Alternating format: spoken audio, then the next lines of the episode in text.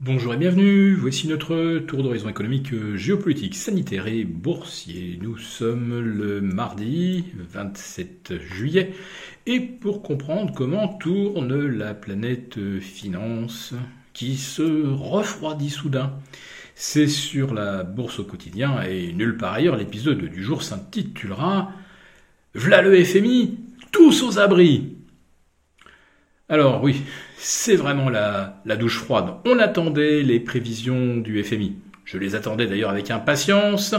Et elles viennent donc de tomber euh, en début d'après-midi.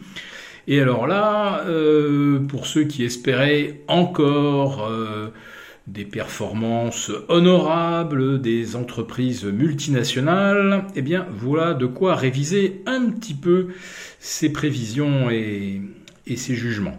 Alors, tout d'abord, la croissance mondiale, revue à la baisse de 3,6 vers 3,2%, c'est un petit peu plus de moins 10%. N'oublions pas que l'année dernière, à la même époque, euh, les prévisions, c'était plus 4,6. Alors entre 4,6 et 3,2, là, on est quand même sur du moins 25%.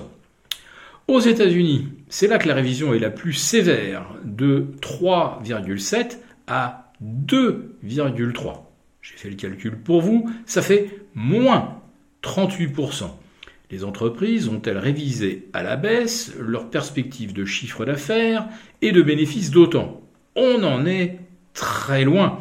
D'ailleurs, avec les premiers euh, résultats trimestriels publiés depuis euh, début juillet, on en est comme d'habitude à 70%, 70 de résultats meilleurs que prévus et 80% de chiffres d'affaires supérieurs aux attentes. Voilà.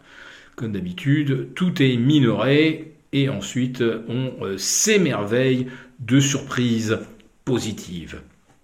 La Chine, à présent, le moteur de la croissance mondiale. La Chine, c'est plus d'un tiers hein, euh, de la traction euh, de la croissance mondiale. Là, on passerait de 4,4 à 3,3.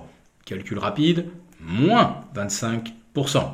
Sauf que, il y a un an, en Chine, on tablait encore sur 5,8 à 6% de croissance. Donc de 6 à 3,3, on n'est pas loin d'une division par deux. Et encore, avec la crise immobilière euh, chinoise, l'effet pauvreté que cela euh, génère, souvenez-vous hein, de ces Chinois faisant la queue pour récupérer leur argent, tandis que des chars d'assaut euh, se mettent en ligne devant les succursales bancaires, tout ça ne sent pas très très bon pour la croissance chinoise. L'Europe, enfin, ah ben c'est là que la révision est la moins sévère, puisque c'est révisé de 2,8 à 2,6%. Je laisse un temps de réflexion de 2,6, de 2,8 à 2,6%.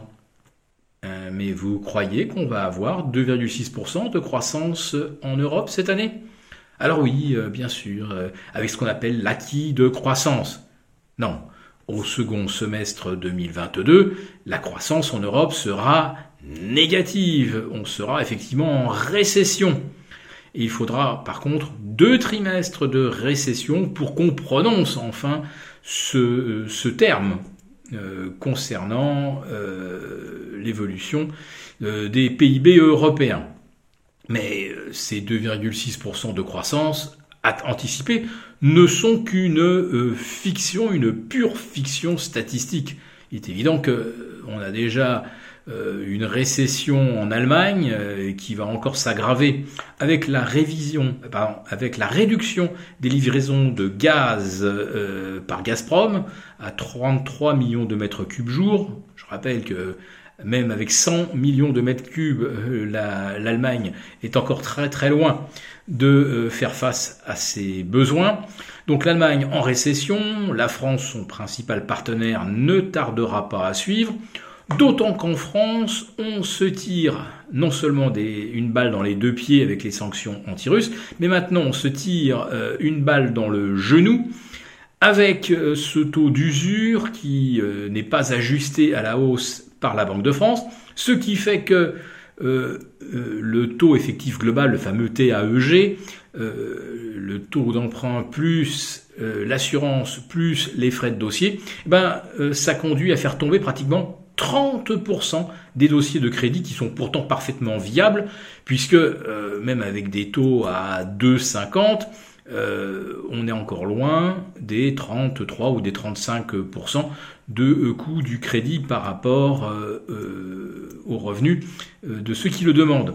Donc en France, on est en train d'arrêter l'activité immobilière, la seule qui produit de bons emplois non délocalisables, et euh, oui, en plus de ça, il y a une demande forte de logement, eh bien on trouve le moyen de casser ce moteur qui au contraire devrait tourner à plein régime. Oui, la France vraiment, on est des champions. Alors je n'ai malheureusement pas euh, trouvé euh, précisément l'ajustement des prévisions du FMI concernant la France, mais moi je vous donne quand même ma petite, mon petit pronostic. Euh, en France, on risque, avec cette histoire de l'immobilier, de connaître une récession de moins 2% au second semestre 2022, sachant que l'activité immobilière pourrait, elle, chuter de moins 20%. Voilà, et eh ben c'est pas très réjouissant. Le CAC 40 repasse sous les 6002, le DAX à Francfort repasse sous les 13000. Surveillez de près euh, le DAX, car sous les 13000, euh, les ennuis commencent. Si cette vidéo vous a plu, n'hésitez pas à nous mettre un pouce. On vous retrouve demain pour notre live. Bonne fin de journée.